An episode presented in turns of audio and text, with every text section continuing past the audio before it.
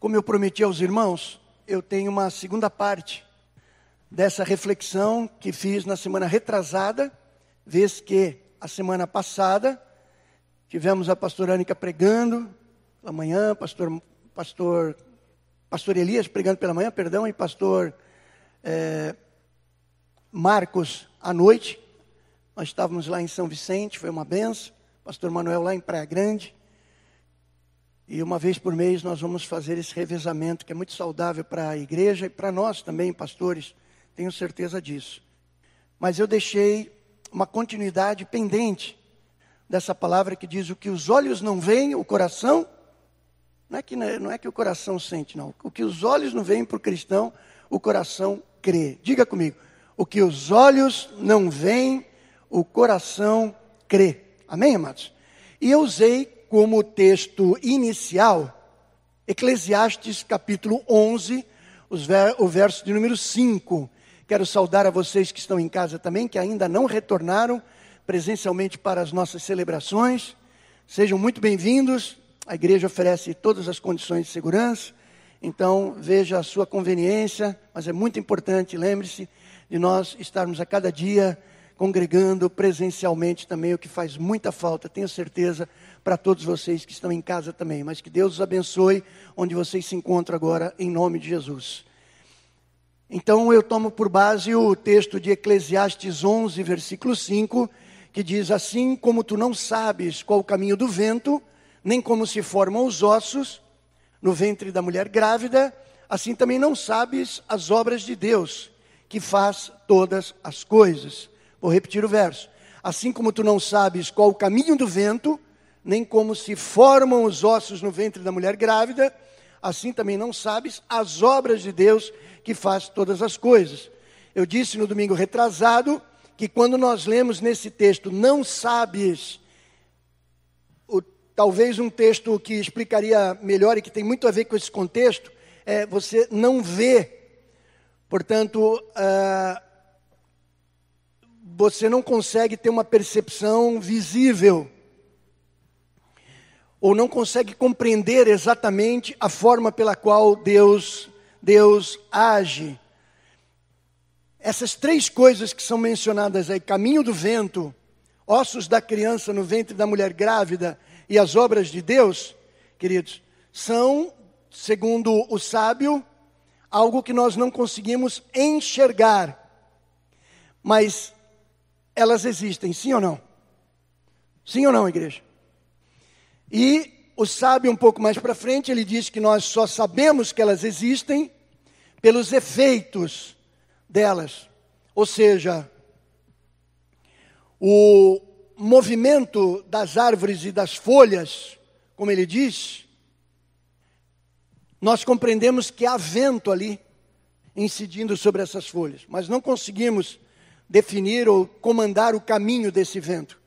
Vemos uma criança nascendo, sabemos ali que os ossos foram formados dentro do ventre da mãe, mas não sabemos exatamente, embora a ciência seja muito avançada nisso, e ela tenha é, teorias importantes a respeito disso, não tem comando para que isso aconteça, não é científico isso, é absolutamente divinal como isso acontece. E também é onde ele quer chegar, comparando vento e ossos de uma criança no ventre de uma mulher grávida, ele quer comparar com as obras de Deus, ou seja, o agir de Deus. Diga comigo, o agir de Deus. É isso que ele está querendo mencionar exatamente, queridos. Então, alguns talvez vão debater essas questões do agir de Deus por teoria.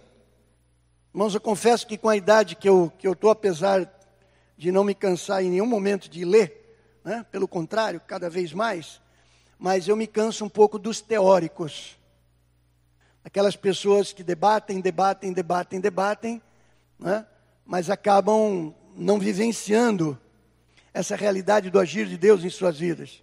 Que não basta teoria para explicar o agir de Deus, porque o sábio corretamente diz, o escritor sabiamente diz, que o agir de Deus é insondável por cada um de nós. É insondável. Nós não damos comando para Deus de como Ele vai agir. E como eu disse semana retrasada, a Bíblia menciona a respeito do próprio vento do Espírito Santo, e ela diz: o Espírito sopra onde quer, não sabes de onde vem nem para onde vai. Assim são aqueles, todo aquele que é guiado pelo Espírito Santo de Deus. Não é que você anda de maneira tortuosa, não é que você é um vagabundo, fica vagando erroneamente, é um errante nessa vida, não é isso. O que a palavra está dizendo é que os caminhos que o Senhor tem para a tua vida, irmãos, não são caminhos exatamente que você define. Quando você está debaixo da orientação dele, nós simplesmente abrimos as velas da nossa vida e deixamos que o Espírito bata nelas e infle essa, essas velas e nos conduza onde Ele quer. É isso que Ele está querendo dizer. Amém? Não sabes de onde vem nem para onde vai. Não há quem comande o Espírito Santo de Deus. Não há quem comande as ações de Deus e o agir de Deus. Então, a teoria pode até ser possível. Ficar elucubrando a respeito do agir de Deus é possível, queridos. Mas se nós descansássemos um pouco na autonomia de Deus em agir, talvez nós fôssemos mais felizes, queridos, e recebêssemos os efeitos, os efeitos disso com mais alegria, com mais paz recebêssemos os movimentos das árvores com mais tranquilidade, recebêssemos o nascimento de uma criança com mais felicidade e recebêssemos, é isso que ele quer dizer, o agir de Deus na nossa vida com mais positividade. Seja o agir de Deus qual for, e aí é que pega. Porque nós temos uma tendência de controle, queremos controlar. E o cristão não é diferente disso, porque na sua empáfia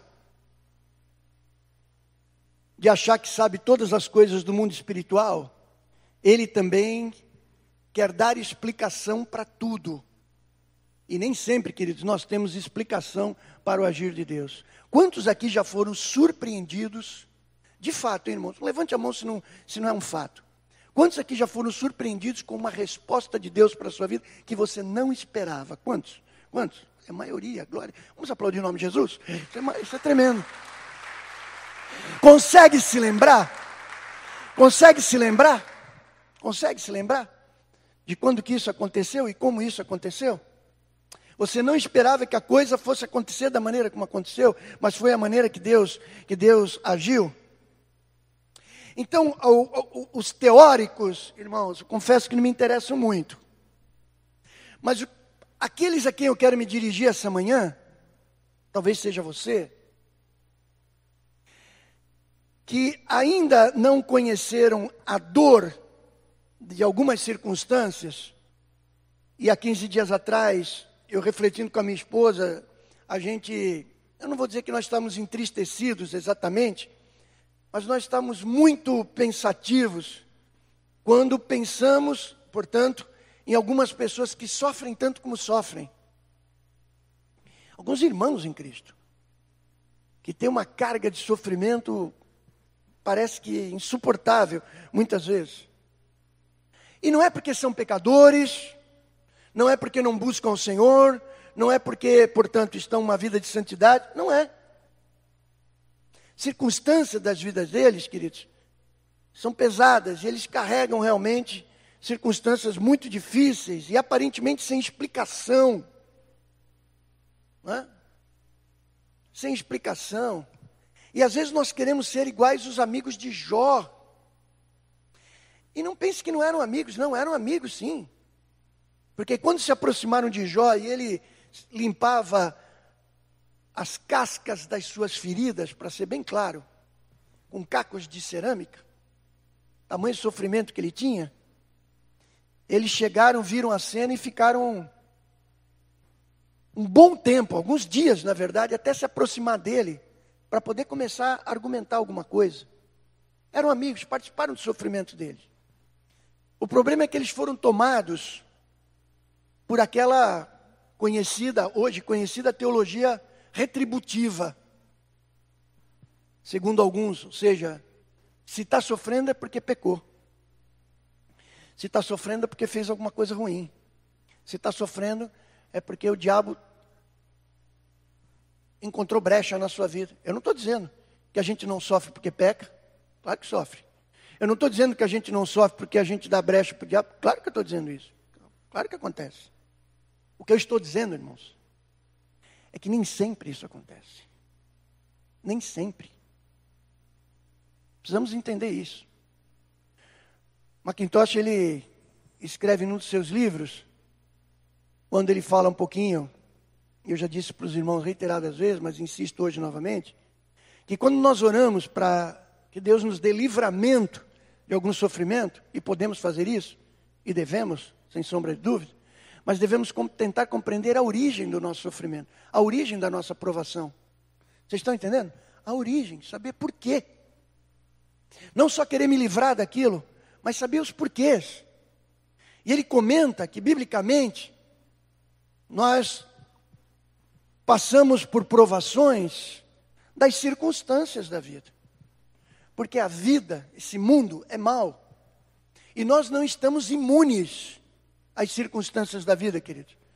Ó, nós temos aí um plano econômico X, Y, Z, e a gente passa a sofrer por conta disso. Plano Collor, meu irmão, mais velho, que era engenheiro eletrônico da Embraer a vida inteira, ele fez o ITA, entrou no ITA entrou na Embraer com seis meses de Embraer e ele seis meses de faculdade, mesmo ano que ele entrou. Meu irmão tem 69 anos hoje. E vai fazer 70 agora. Vai fazer 70 ano que vem, perdão. Tem 69 anos hoje. E ele tinha uma, ele era diretor de peças e reposições, viajava o mundo inteiro para vender os aviões da Embraer. E ele foi fazendo uma boa poupança, uma boa poupança. E ele adquiriu, pastor Paulo, um terreno maravilhoso, quase mil metros quadrados, num principal condomínio de São José dos Campos, onde ele mora até hoje. E tinha uma poupança, o Vitor, meu irmão do meio, que é arquiteto, também fez um projeto de 600 metros quadrados de uma casa, dá para acreditar? Casa maravilhosa. E ele tinha o cacife todo para construir aquilo que foi a poupança de muitos anos de trabalho dele como engenheiro da Embraer. E veio o Collor e, do dia para a noite, do dia para a noite, tomou tudo. Hã? Vocês verem, queridos, como a vida é assim, ó. Alguém tem controle disso? Sim ou não? Algum de vocês tem controle disso? Não. Ele entrou em parafuso, como milhares de pessoas no Brasil entrou em parafuso. Hã? acabou vendendo um apartamento que ele tinha, um apartamento de um por andar lá, São José dos Campos, para não perder o timing da obra. E começou a obra. Vendeu o apartamento que era de propriedade dele, apartamento muito bom, e conseguiu construir a casa, mas passou a morar de aluguel durante a construção.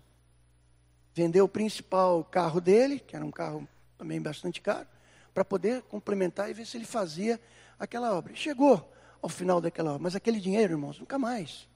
Assim como de muitas pessoas. Isso é circunstância da vida. Sabemos nós o que a gente vai ter pela frente agora? Alguém sabe? Próximo governo, quem vem, quem entra, quem não entra e tal. Sabemos. Sabemos o que, que dá na cabeça desses malucos aí que vem pela frente? Sabemos. Mas a gente sofre, queridos, pelas circunstâncias da vida. Macintosh diz, em segundo lugar, que nós sofremos pela nossa própria condição humana de pecadores que somos, em consequência da nossa própria natureza pecaminosa, pelas nossas más decisões, pela nossa maneira errônea, muitas vezes, de, de, de, de tocar nossa vida, pelos nossos pensamentos, às vezes, transversos aí, em relação aos de Deus, a gente sofre com isso. Ele diz, em terceiro lugar, que a gente pode sofrer também por ação direta do reino das trevas por uma opressão, por um cerco satânico na nossa vida, que leva a gente a nos perturbarmos, a sermos perturbados. Deixa eu te dizer uma coisa. Três, esses três motivos: circunstâncias, natureza pecaminosa pessoal nossa e ação maligna, que não nos toca, mas que cerca a nossa vida. Sim ou não, querido? Sim ou não? Sim ou não? Sem dúvida. Aí eu pergunto para você: quando você se ajoelha para orar, se você conhece a origem do teu sofrimento, você concorda que a tua oração é diferente? Sim ou não? Claro que é. Claro que é. Mas Macintosh termina dizendo que é uma quarta provação que nós passamos na nossa vida que vem de Deus. Que vem de Deus. A Bíblia diz que Deus nos prova. Ele coloca a gente numa coloca a gente numa panela de pressão, fecha a tampa, coloca fogo embaixo e nós ficamos lá. Provação que vem do céu, querido. Origem divina. Aí eu te pergunto: a tua oração não muda? Porque se eu vou pedir libertação, se eu vou pedir libertação de algo que vem da parte de Deus para a minha vida, eu estou indo contrariamente ao que é o desígnio de Deus para a minha vida. Algo que Ele queira ministrar na minha vida através dessa aprovação. Bom, a Bíblia diz que em todas essas coisas somos mais que vencedores. Amém, amados? Nessas quatro modalidades, conforme diz o Macintosh, de provação. É verdade. Mas a forma de orar por isso, queridos, muda completamente. Aí você dizer, pastor, mas como eu sei a origem disso? O como é que é a questão. Você tem que entrar em oração, queridos, e pedir discernimento de Deus para isso. E Ele dá discernimento. Amém, amado? Para que você não viva confuso, sem saber os porquês das coisas. E como a melhor maneira de orar. E tenha certeza que quando você tiver dúvida de como orar, o Espírito vai estar intercedendo por você para que você ore conforme a vontade de Deus. Amém, amados? Tenha certeza disso. O que eu estou querendo concluir com, esse, com essa introdução, queridos, é essa arrogância, às vezes, vou usar essa expressão, que nós temos, amados, em querer controlar as ações de Deus. E quando isso acontece, meus amados, a gente dá explicações simplistas, simplórias, para aquilo que está acontecendo com a nossa vida. Porque a gente está falando daquilo que a gente não entende e daquilo que a gente não viveu. E o pior, se eu faço isso comigo, é ruim. Mas pior é quando eu ajo assim em relação ao meu irmão, à minha irmã. Quando eu fico encontrando resposta simplista para aquilo que um irmão ou outro estão passando e não busco discernimento da parte do Senhor. E isso, graça no meio, no meio cristão, com dois S. Graça no meio cristão. Isso é muito comum no nosso meio, amados. Que não é exatamente um juízo, ele não vem com essa embalagem de juízo. Mas ele vem com esse conteúdo de alguém que está falando que não entende e de alguém que não vive. Como se isso pudesse servir de alento para o nosso irmão em Cristo. Mas acaba não sendo, porque mais confunde do que esclarece. Então é preferível estar junto e chorar com o que chora. Amém, amados? É preferível orar com aquele que está sofrendo, do que a gente ficar buscando explicação racionalizada para isso. Sem saber a maneira pela qual Deus está agindo na vida dessa pessoa. Eu não estou falando de situação de pecado, não estou falando de situação de ignorância, de ação sem orar diante de Deus. Não, estou falando daqueles momentos, queridos, que a gente tem aquela sensação do abandono de Deus. Me permite falar isso. Uma sensação do abandono de Deus. Será que Deus está olhando por mim? Será que Deus está vendo tudo isso? Será que Deus de fato está no controle dessa situação? Será que eu não estou nas mãos de mim mesmo? Ou nas mãos do terceiro? Não estou na mão de terceiro? Eu não estou sujeito ao que eles querem fazer com a minha vida e não aquilo que realmente eu gostaria que acontecesse, ou eventualmente que Deus pudesse querer da minha vida. Essa sensação toma conta, irmãos, muitas vezes de, de nós em alguns momentos. Sim ou não, irmãos? Toma, vamos ser sinceros. Então, queria comentar um pouco com os irmãos sobre isso, Porque nesses momentos em que algumas coisas ruins acontecem, e quando eu digo como consequência dos nossos próprios erros, ok, a gente tem um entendimento maior. Mas o nosso universo de pensamento, de raciocínio, de explicação dos fatos da vida, está longe de ser completo, irmãos. Está longe de ser completo. Longe. O nosso entendimento, a própria Bíblia diz que é limitado. Às vezes o nosso entendimento é pobre, diz a Bíblia. O próprio é, sábio fala isso nos versos seguintes. O nosso entendimento, segundo ele, às vezes pode ser até cego.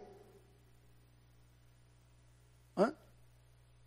E aí ele lembra que nessas horas nós temos que buscar a Deus para entendermos o agir de Deus na nossa vida. Amém? E podermos descansar nisso. Tudo contra a resposta simplista, estou usando essa expressão, ou simplória. Porque se alguém não recebeu resposta de oração, é falta de fé. Se algo negativo aconteceu, foi o diabo. Se uma situação difícil eu me encontro, é porque teve brecha espiritual. Se as coisas não estão bem, é porque a pessoa está em pecado. Essa resposta simplista, é, é modelo que a gente aplica. Pum, pum, pum, pum, pum, pum, pum. Para todo mundo, sem discernir se é isso de fato ou se não é.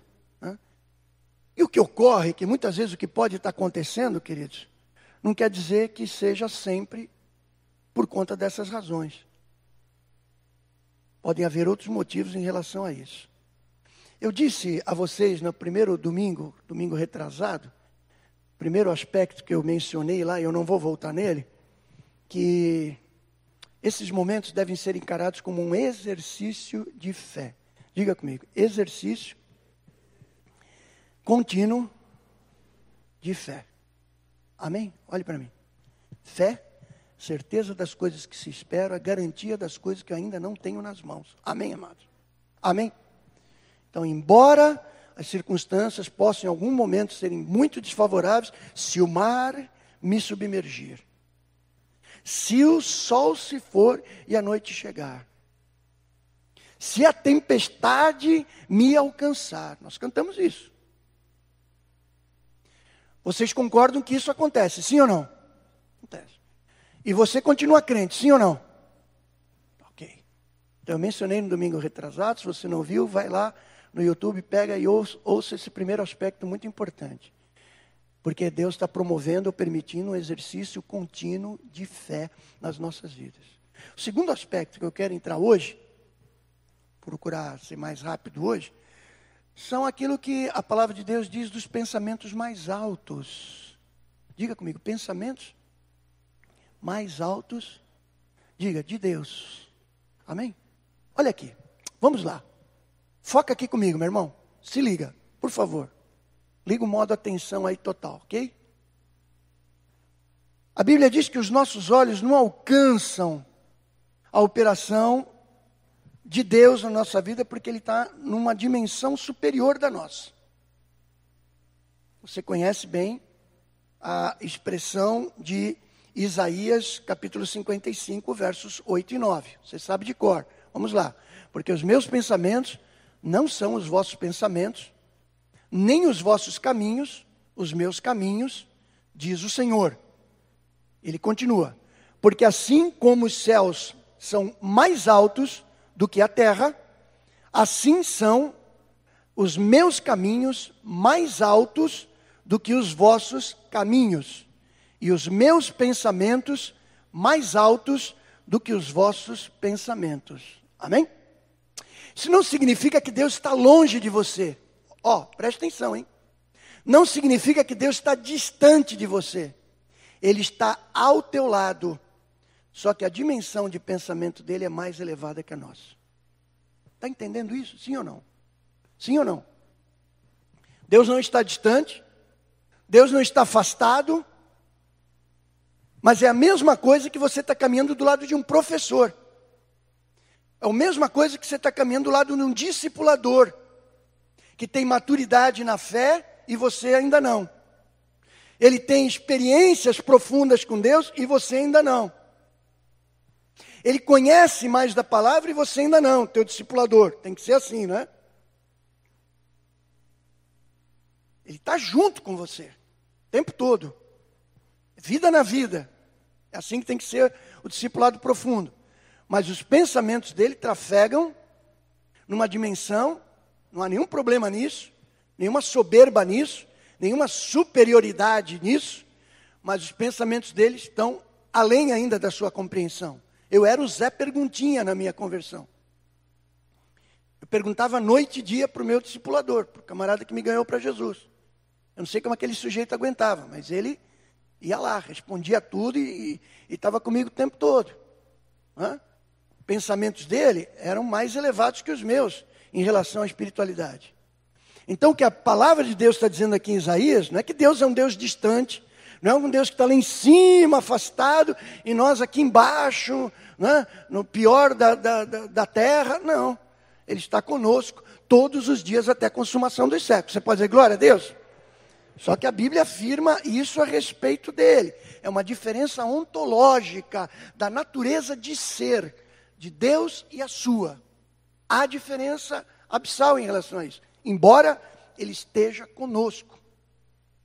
Então, amados, não é difícil imaginar diante disso, desses versos, um Deus que, um Deus que, haja de uma maneira que nós não conseguimos entender. Haja de uma maneira que a gente não consiga sondar. Haja de uma maneira livre. E não em função do nosso comando. Sabe que Lutero, em algum momento da sua vida, ele diz: se eu tivesse a convicção de que as minhas orações iriam dirigir as ações de Deus, eu pararia de orar. Sabe o que ele quis dizer com isso? Não é porque ele não cria que a oração tem poder, não. É porque ele não queria que a oração dele fosse uma coleira no pescoço de Deus. Se ele entendesse que a oração dele fosse uma coleira para Deus fazer o que ele quisesse, ele ia parar de orar, porque ele tinha consciência dessa diferença de ser entre Deus e nós. Você está entendendo o que ele quis dizer com isso? Sim ou não? Amém? Então é preferível nós orarmos como Jesus orou: Senhor, faça a tua vontade, na terra como é feita no céu. Preferível orar assim. Essa é uma boa oração. E não para dizer o que Deus deve ou não deve fazer. Alguém pode instruir a mente do Senhor? É isso que a Bíblia pergunta. Alguém pode dar conselhos para Deus? Mas sabe que às vezes a gente quer fazer isso.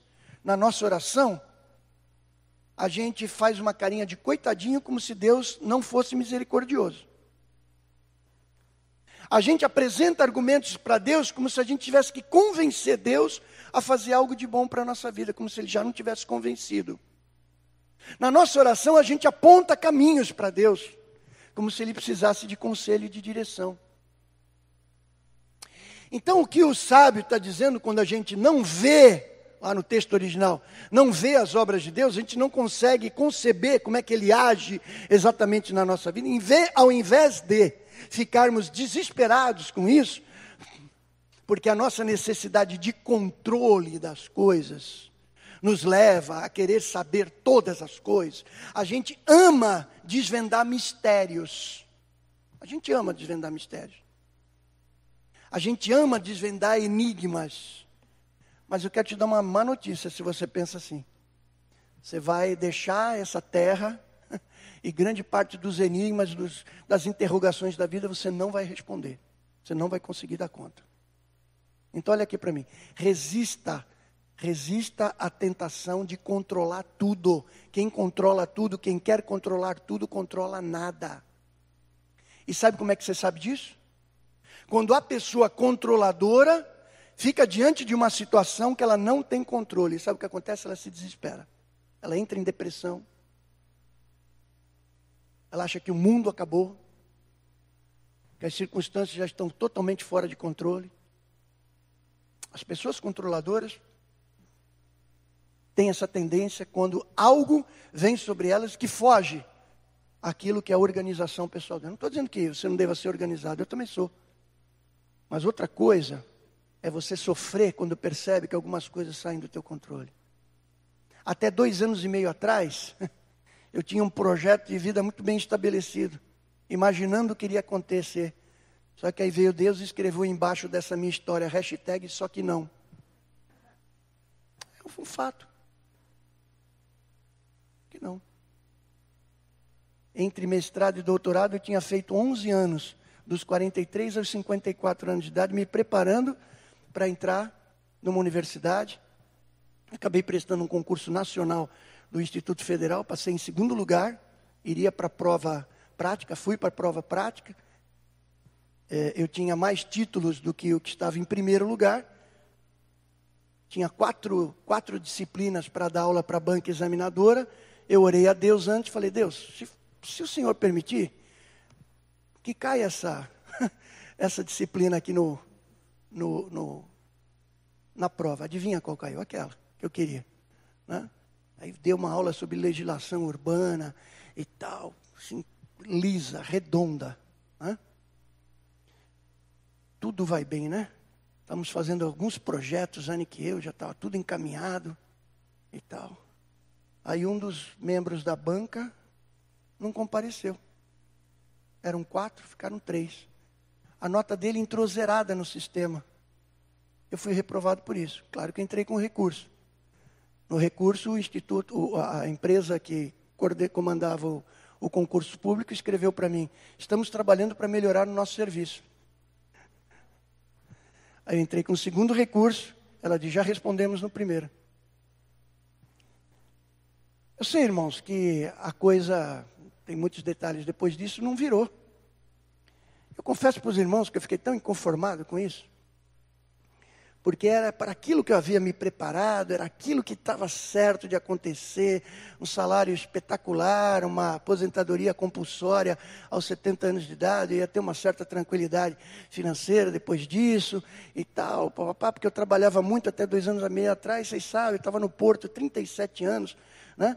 virando madrugada, quatro, cinco madrugadas por, por semana, trabalhando 24, 48, 52 horas direto sem dormir. Vocês sabem disso. Nos últimos anos, 17, 18 anos foram assim, pelo menos. Eu falei, puxa vida, agora, né? Trabalhei, me investi nisso, estudei, me preparei, a coisa vai acontecer assim. Hashtag só que não. E a gente não entendeu nada, porque a coisa estava toda engatilhada. Né? Fomos prudentes, fizemos o que tínhamos que fazer, tudo direitinho. Deus disse: não, não é isso. E aí a gente diz: puxa, caiu coisa muito melhor na mão, né? Vocês sabem o que caiu no colo, né? E a gente há dois anos e meio está lidando com isso. Mas, mas, mas, mas, era o melhor mesmo. Era o melhor mesmo. Porque Jesus está edificando a sua igreja. Amém, amados? Ele está preparando a sua igreja para a sua volta. E Ele quer de nós que sejamos cooperadores nessa obra. A gente pode perder bens terrenos, a gente pode perder os nossos planos terrenos, mas, queridos, Anica e eu estamos absolutamente em paz em meio à tempestade.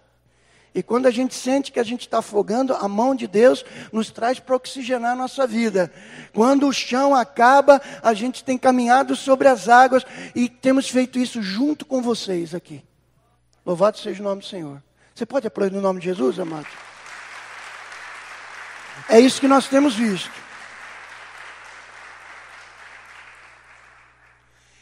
Então, amados, entendam aqui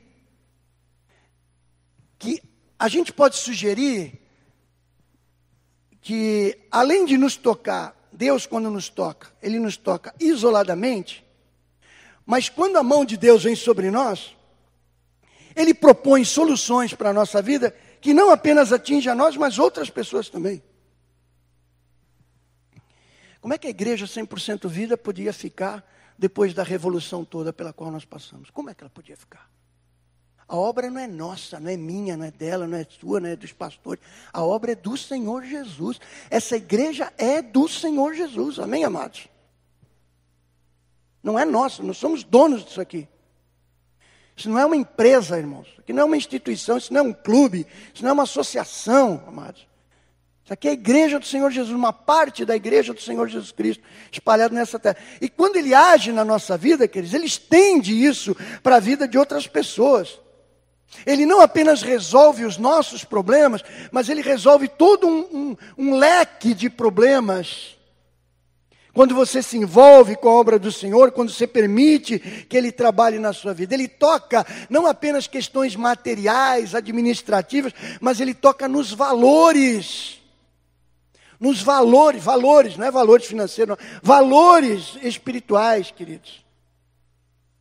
E se a igreja está caminhando assim, ele dá um tapa aqui, se ainda com esse tapa ela vem para cá, ele dá um outro tapa aqui, depois ele dá um tapa menor, menor, menor, até que a gente firme os nossos joelhos vacilantes e a gente possa caminhar reto, segundo o trilho de Deus para a nossa vida. Você pode dizer glória a Deus? Ele faz isso, porque ele guarda a sua igreja, porque a igreja é dele, queridos. É isso que a palavra de Deus diz, é isso que eu estou dizendo para os irmãos. E não é. Por mais que você estude, por mais que você tenha competência administrativa, por mais que você tenha reflexão, capacidade de inferência racional, por mais que você tenha tudo isso, queridos, ele vai muito além daquilo que o nosso raciocínio pode nos levar, porque o texto diz que a forma de Deus pensar é muito mais elevada que a nossa. Você pode dizer amém para isso? Resta-nos captar isso, perceber isso, estarmos atentos a isso, sensíveis a isso. Isso é um exercício também, irmãos. Você tem que deixar de lado distrações e focar. Você não pode se envolver com coisas dessa vida, como diz o texto. O bom soldado de Cristo não se envolve com batalhas que não sejam a batalha principal da vida. Porque ele pode perder a razão do seu chamado. Estou dizendo que você não pode ter lazer, que você não pode se divertir, que você não pode. Pode tudo isso, claro. Eu estou dizendo que você tem que ter um foco. Você tem que ter um propósito nisso tudo. É? Então, a, a, a, essa sabedoria de Deus, irmãos, da qual nós estamos falando aqui, né? pensamentos mais altos, é o segundo aspecto, o apóstolo Paulo lida em Efésios com isso, falando que ela é multiforme sabedoria. Diga comigo, multiforme sabedoria. Sabe o que significa isso? Que a sabedoria de Deus assume formas diferentes. Eu disse há 15 dias atrás que ele não tem uma maneira padronizada de agir. Você olha a vida do, do teu irmão com bom testemunho de superação de uma situação limite, você diz, puxa, vai acontecer exatamente assim. Não necessariamente. Contigo ele pode agir diferente porque você é uma outra pessoa. Você pode dizer glória a Deus por isso? Aliás, isso vai te dar certeza que Deus não lida com rebanho no sentido de gado. Ele lida com ovelhas que reconhecem a voz do seu pastor. Gado não. Boi não. Vaca não. Ovelha sim.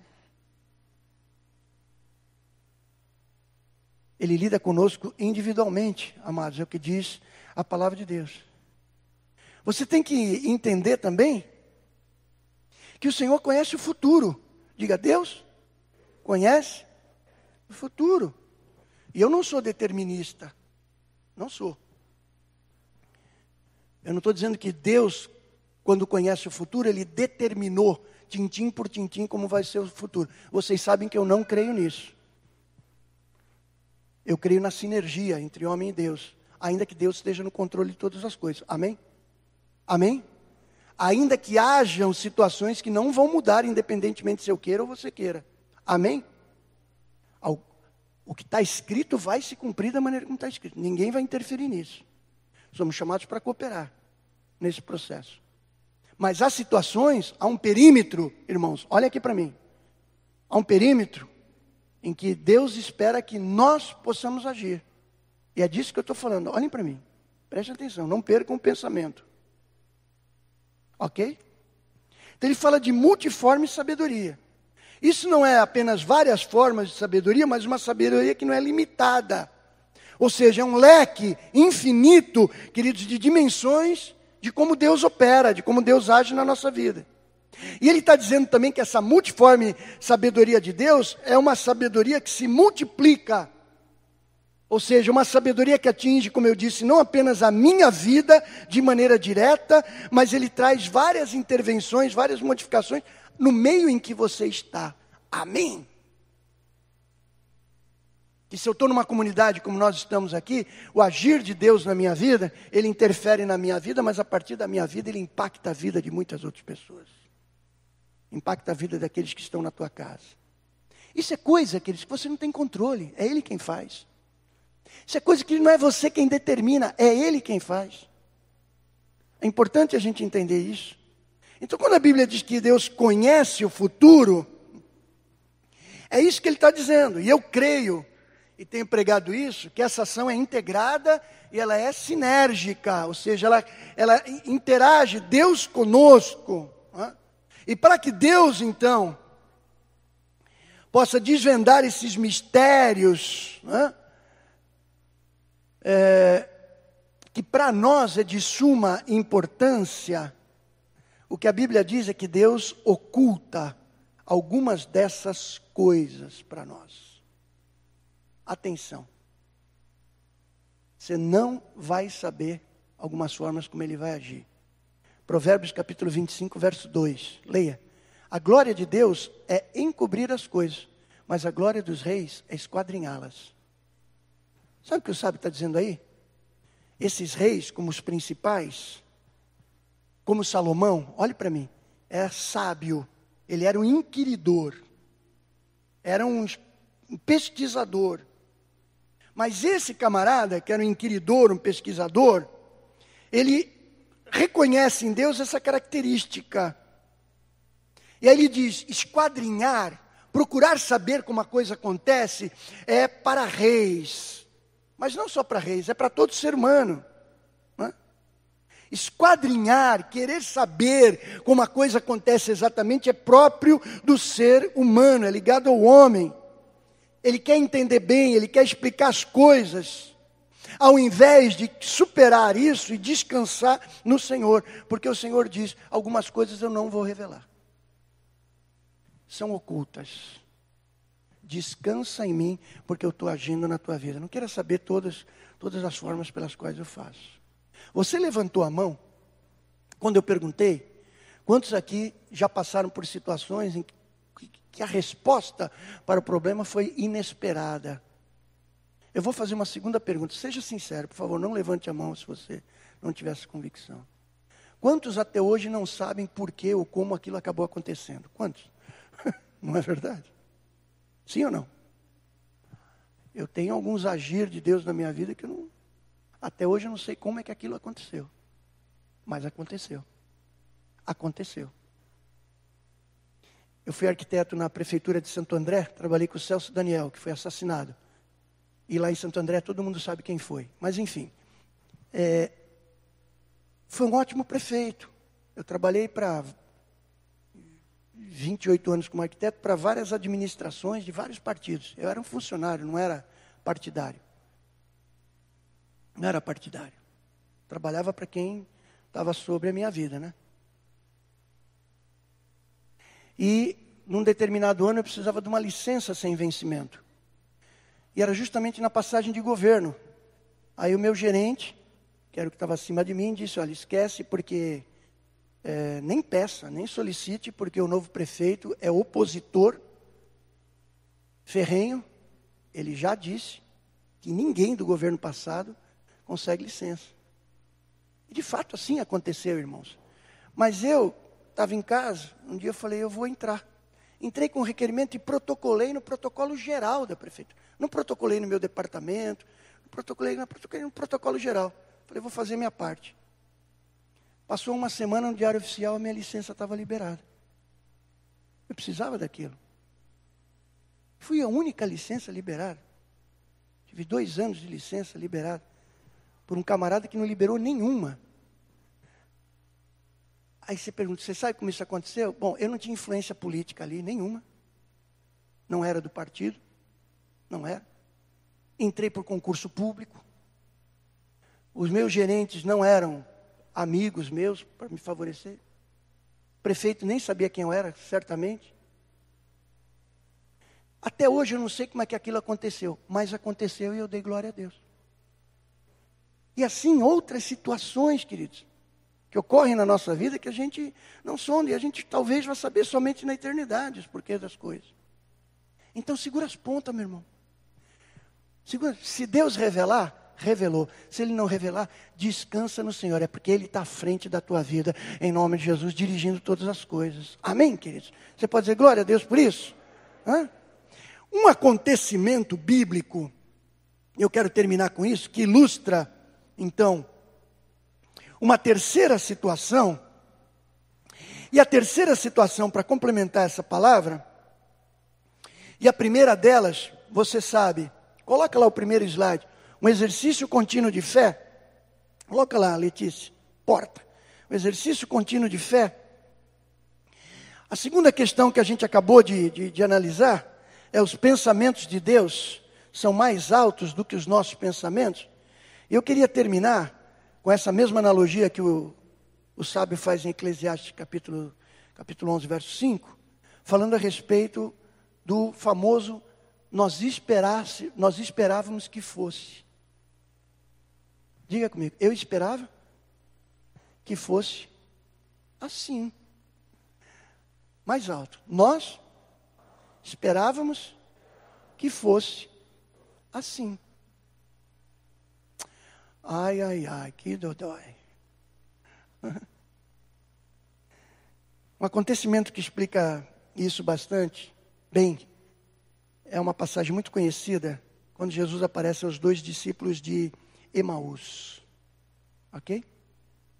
Essa passagem explica exatamente o que o sábio fala lá em Eclesiastes. A gente ora, a gente diz para Deus: Deus, tu pode agir como tu quiser. Eu confio na tua soberania, eu confio no teu poder, eu confio no teu modo de agir, mas no fundo, no fundo, eu esperava que a coisa acontecesse desse jeito. Eu espero que a coisa aconteça desse jeito. A gente tem muito a ver com isso. Vamos lá, Lucas 24, 13 a 16, você conhece bem a passagem. Naquele mesmo dia, dois deles de caminho para uma aldeia chamada Emaús, a palavra Emaús significa ocaso. Ocaso. Ocaso é entardecer. Ocaso é final de um período. Ocaso é, de certa forma, melancolia. Tá? O nome do local era esse. Distante de Jerusalém, 60 estágios, estádios, perdão. E iam conversando a respeito de todas as coisas sucedidas. Aconteceu que enquanto conversavam e discutiam, o próprio Jesus se aproximou. Olha para mim. Se você quiser dizer hoje de manhã que Jesus tem senso de humor, eu, acho que talvez eu concorde com você, tá ok? Mas fato é que eles falavam a respeito de Jesus e Jesus aparece com ele. Diga comigo, os pensamentos, bem fortes, os pensamentos de Deus são mais elevados que os nossos pensamentos. Por favor, diga comigo também, é palavra de Deus, não é coisa que eu estou repetindo só. Os caminhos de Deus são melhores do que os meus caminhos ok? Mas, mas Ele está conosco, ao nosso lado. Você pode dizer glória a Deus? Os caras estavam pensando, especulando. Pá, pá, pá. Jesus está com eles. O próprio Jesus se aproximou e ia com eles. Seus olhos, porém, estavam como que, o quê? Impedidos de o reconhecer. Alguém já se ligou nessa expressão antes, nesse trecho? Os seus olhos estavam, volta lá, minha irmã. Os seus olhos, volta lá, minha irmã. Os seus olhos, aí, estavam como que impedidos de o reconhecer. Alguém já se perguntou por que, que os olhos dele estavam impedidos? Esse é o cerne daquilo que eu quero concluir aqui hoje. Discípulos de Jesus. Cleopas é um deles, diz o texto. Alguns dizem que é um casal. Os seus olhos, alguém já se perguntou por que, que os olhos deles estavam impedidos de conhecer, reconhecer Jesus, embora fossem discípulos de Jesus, compartilhassem a história de Jesus? Vamos continuar. Então lhes perguntou Jesus: olha o bom humor de Jesus. Que é isso que vos preocupa e de que ides tratando à medida que caminhais? Jesus ressurreto, ok, irmãos? Eles pararam entristecidos, um, porém, chamando Cleopas, respondeu, dizendo: És o único, porventura, que tendo estado em Jerusalém, ignoras as, as ocorrências desses últimos dias? E ele lhes perguntou: Quais? não tem como não sorrir, né, depois de ler esse texto. Você é o único que não sabe. Está vindo de Jerusalém, mó buchicho lá, e você é o único que não sabe. Aí ele pergunta: Conta aí para mim. Né? E obviamente que o texto continua em relação a isso. Então, repare aí, para a gente concluir, que os olhos dele estavam impedidos de reconhecê-lo. E a gente se pergunta por que, que os olhos dele estavam impedidos. Aí eu pergunto para vocês: será que eles não podiam reconhecer fisicamente a Jesus? Será que Jesus, depois da ressurreição, estava diferente de antes? Eu não vou responder porque o texto não diz aí, mas o que a gente vê paralelamente é que quando Jesus aparece ao restante dos seus discípulos, eles o reconhecem. E ele até mostra as feridas nas mãos, nos pés. Ou seja, a minha conclusão é que o impedimento nos olhos dele não eram olhos físicos, a percepção da visão. Havia um impedimento da visão espiritual deles, que não permitia que eles reconhecessem a Jesus que estava ali do lado deles. Que era um cara que estava morto para eles, e é disso que eles conversavam, e que de repente aparece junto com eles. Ainda que eles tenham ouvido o tempo todo que Jesus disse: Eu ressuscitarei ao terceiro dia. Mas os olhos não conseguiam reconhecer. A continuidade do texto explica para a gente o que aconteceu. Vamos lá. E explicaram, eles contaram para Jesus a história de Jesus para ele. Talvez Jesus não soubesse.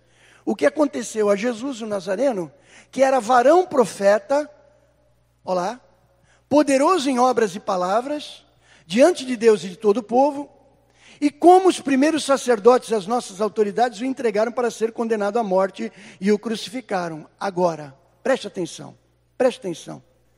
E eu pergunto de novo: por que, que os olhos deles estavam impedidos de reconhecer a Jesus? Veja o que eles dizem. Ora, nós esperávamos que fosse ele quem havia de redimir a Israel.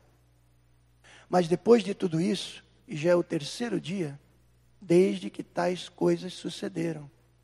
Tem mais texto aí? E aconteceu que quando estavam à mesa tomando ele o pão, vocês sabem, abençoou e tendo partido lhes deu. Então lhes abriram os olhos e reconheceram, mas aí ele desapareceu da presença deles.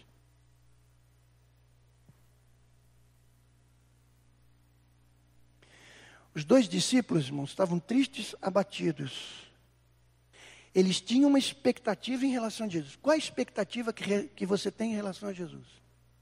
Essa é a pergunta. Porque se você tiver uma expectativa diferente daquilo de como Jesus tem se apresentado, você vai estar impedido de enxergar a Jesus. Não tem jeito. A expectativa deles era que Jesus vinha resgatar um reino humano. Jesus disse o tempo todo diante dele: o meu reino não é deste mundo. Se fosse, eu teria recursos celestiais para impor o meu reino nesse mundo. Mas eu volto. E quando eu voltar, eu vou estabelecer o meu reino nesse mundo. Amém, irmãos? Nós estamos esperando isso. Mas nesse momento, não. Vocês lembram quando os dois discípulos de Jesus João Tiago disputavam quem iria estar à direita e quem iria estar à esquerda, o trono de Jesus. Lembra? A expectativa era a mesma, irmãos. Quando Jesus estabeleceu um reino terreno, nós vamos ser, sei lá, o ministro da economia, o ministro do planejamento. Um vai ser um, outro vai ser outro. Queremos estar aí do teu lado, Jesus. Queremos um cargo legal aí, diante do Senhor. O que, que Jesus disse? Imediatamente, à mesa com eles. Não vos cabe conhecer o tempo em que eu vou estabelecer o reino terreno nesse mundo. Mas ide, pregai o evangelho, toda criatura, e aí ele faz a grande comissão para os seus discípulos.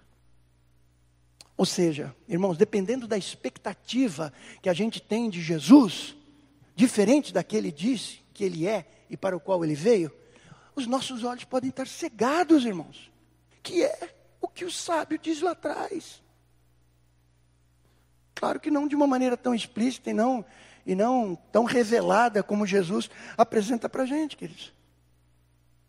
A crucificação de Jesus, a morte física de Jesus, arrebentou com a expectativa deles. Arrebentou. Ainda que Jesus diz: Vou morrer e vou ressuscitar o terceiro dia. Mas o coração dele estava voltado para o estabelecimento de reino terreno. Os judeus, em geral, esperavam esse general de guerra. Fizeram pacto com Roma porque eram. Queriam amalgamar luz com trevas, mas tudo bem. Queriam amalgamar a promessa de Deus com o reino terreno. Jesus negava tudo isso. Aí quando Tiago e João pedem para estar tá sentado ao lado do Senhor Jesus, estamos falando do reino físico. Esses camaradas estavam esperando Jesus como um general de guerra, queridos. Aí Cleopas e o seu companheiro ou esposa, não sabemos exatamente, demonstram claramente a frustração diante do próprio Jesus quando diz: esperávamos que fosse ele quem havia de remir a Israel, mas já é o terceiro dia da sua morte e nada acontece. Então, na cabeça deles, não era esse então o Messias, não era ele.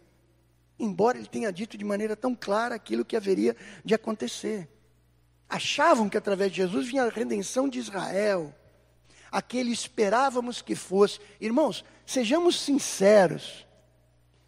Sejamos sinceros, quantas vezes a gente se frustra porque a gente esperava que a coisa acontecesse de um jeito e ela não aconteceu?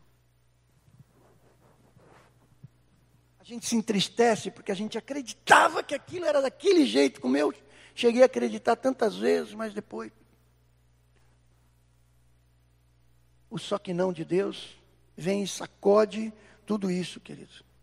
A gente tem uma expectativa e Deus agiu de maneira diferente.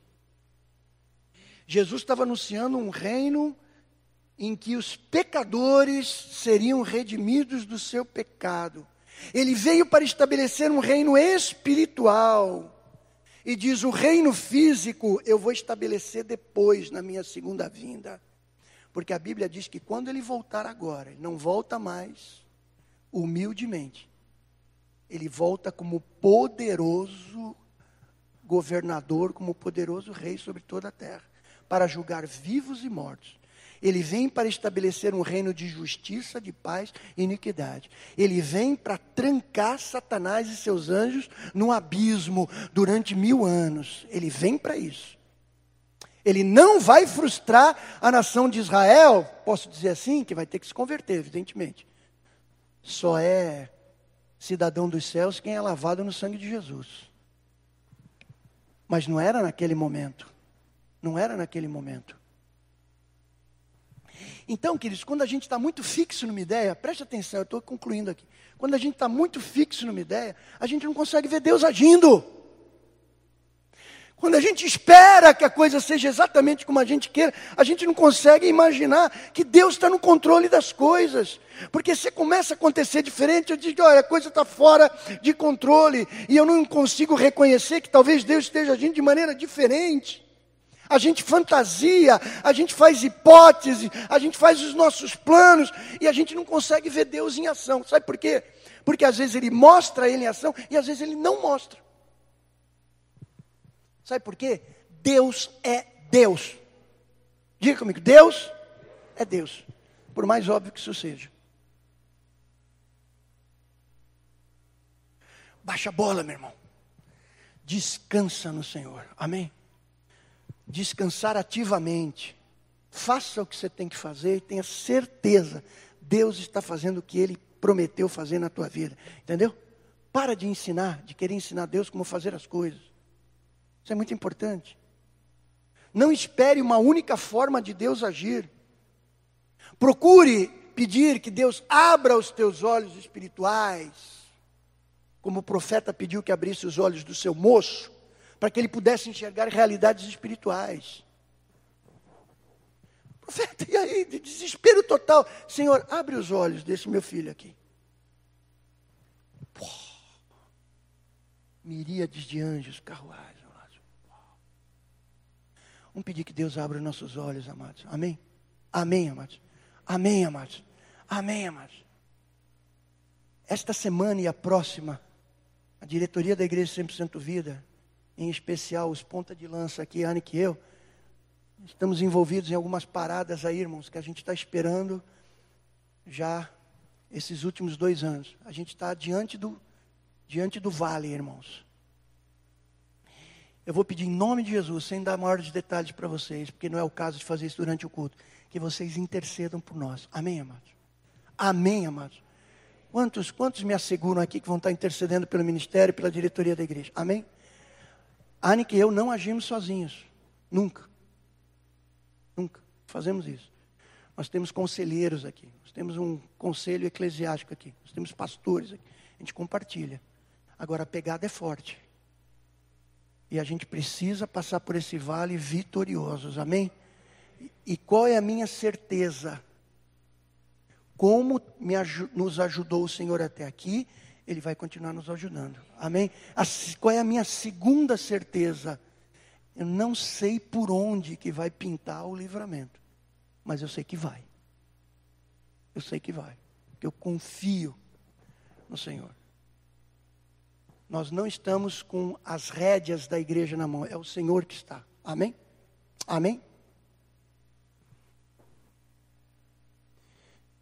Então orem, queridos, porque é um momento muito importante, é um momento de virada importante, com certeza para o ministério, e, e, nós vamos poder glorificar a Deus já já a respeito de tudo isso, em nome, da, em nome do Senhor Jesus. Se pode dizer isso, diga amém.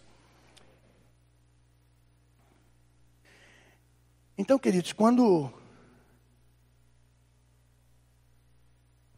Jesus explica para eles a mesa, quando Jesus explica para eles na mesa, olha, filho do homem não veio para estabelecer um reino terreno, ele veio para salvar o pecador, ele morreu para salvar o pecador. Cara, o coração deles mudou o paradigma. O lance dele não é ser um rei terreno, pelo menos nesse momento. O lance dele é salvar o homem do seu pecado, é resgatar a vida espiritual. Aí Jesus repete o gesto que ele, que ele fez na última ceia com os seus discípulos. Ele toma o pão, abençoa e parte e dá para eles. Pá!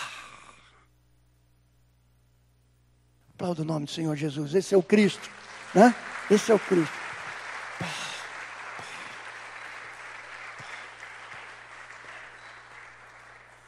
Conseguiram ver, esse é o Cristo. e no momento que eles reconhecem isso, Jesus desaparece no meio deles. Ficou 40 dias depois da sua ressurreição. Ele fez uma quarentena até subir assunto aos céus diante dos olhos de todos, onde ele prometeu que há de vir. Foi exatamente o que aconteceu com seus discípulos. Quando estavam à mesa, tomou ele o pão, abençoou, partiu, lhes deu e os seus olhos se abriram e eles se reconheceram. À tarde, irmãos, eu vou encerrar com uma frase aqui. Na nossa ânsia, queridos, de querer saber exatamente, ou de compreender tudo de maneira racional, às vezes a forma como Deus age pode não parecer tão boa para a gente, mas você tenha certeza absoluta, ela é a melhor para a tua vida. Sabe por quê? Porque Ele te ama. Dá uma baixadinha na máscara e fala para o teu irmão: Ele te ama. Pode dizer isso para ele: Ele te ama. Louvado seja o nome do Senhor. Amém, amados? Glória a Deus. Amém. Eu encerro dizendo que isso então é um princípio, ok? É um princípio que a gente traz aqui em Eclesiastes capítulo 11. E um princípio que a gente verifica ser verdade na prática evangélica no Novo Testamento. A necessidade de andar pela fé, diga isso. De os pensamentos de Deus serem mais altos e de não podermos compreender a sabedoria de Deus. E me permite usar uma expressão: a pluralidade das suas respostas. Amém, amados? Vamos aprender isso, queridos? Em nome de Jesus? Amém? Amém? Chega de dodói, hein, irmãos? Nós somos maduros. Jesus está voltando. Paulo disse que nós já devíamos ser mestres nessas coisas. Então vamos ser, que é possível. Não apenas aprendermos para nós, para podermos ensinar a outros. Aplauda o nome do Senhor Jesus. Vamos ficar de pé, amados. Glória a Deus, glória a Deus, glória a Deus. Vamos orar. Bom, e você pode dizer para mim agora, no final dessa palavra: Pastor, falar é fácil. Olha aqui para mim, não fale isso, porque falar não é fácil. Pregador não é papagaio. Pregador, quando ele, ele, ele infere essas coisas todas pela palavra, olha aqui para mim, a palavra primeiro fere a quem prega, amém? Amém? Depois aos demais. Sabe por que eu estou pregando isso aqui? Porque nós estamos vivendo isso aqui. Estamos vivendo isso aqui. Nós não temos controle de algumas coisas. Não fomos a origem, e nem como Raul Seixas diz, não somos o início, o fim e o meio. Não somos. temos controle, mas estamos debaixo do controle do Senhor. Amém? Então a gente tem que aprender essas coisas é um exercício contínuo de fé, é um reconhecimento de que a forma como Deus pensa é diferente da nossa. Eu posso pensar e eu penso, mas eu tenho que confiar num pensamento mais alto do Senhor. Em terceiro lugar, crer que a resposta dele é a melhor para as nossas vidas, em nome de Jesus. Feche teus olhos, faz a tua oração individual agora, em nome de Jesus. Talvez você esteja reconhecendo alguma situação muito concreta na sua vida nesse momento. Talvez. Pense nela agora. Feche teus olhos. Quando a gente fecha os olhos, a gente entra em contato com o nosso homem interior.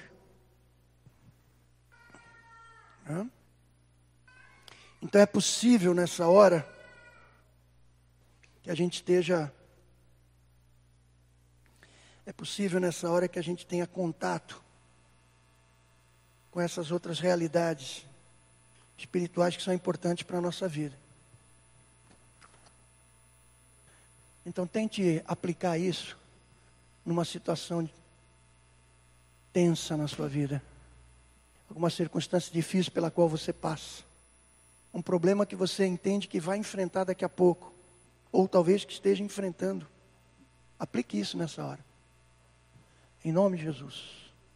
Pastor Ânica, vem cá, ora conosco.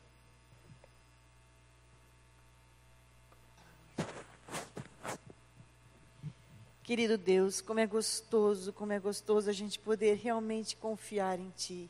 Ter a Ti como nosso Deus maravilhoso, cuidadoso, amoroso, bondoso. Querido Deus, como é bom poder contar contigo em todos os momentos da nossa vida. Senhor Deus, como é bom saber que Tu és o nosso Deus, que Tu és o Deus dos deuses, o médico dos médicos, Pai, que Tu és poderoso e acima de todos, Pai. Muito obrigada, meu Deus, mas muito obrigada pelo teu carinho, pelo teu amor para conosco, Pai. Sei que somos tão falhos, Pai. Eu sei sim, mas a tua misericórdia, Deus, a tua misericórdia por nós, ela é tão enorme, Pai, e muito te somos gratos, Pai. Senhor Deus, cuida de nós, continua olhando cada um que está aqui, Pai.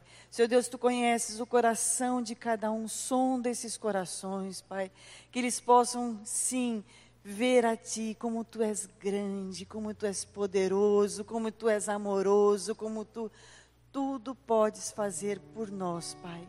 Muito obrigada, meu querido Deus, por tudo que tens feito e assim te agradeço. Amém.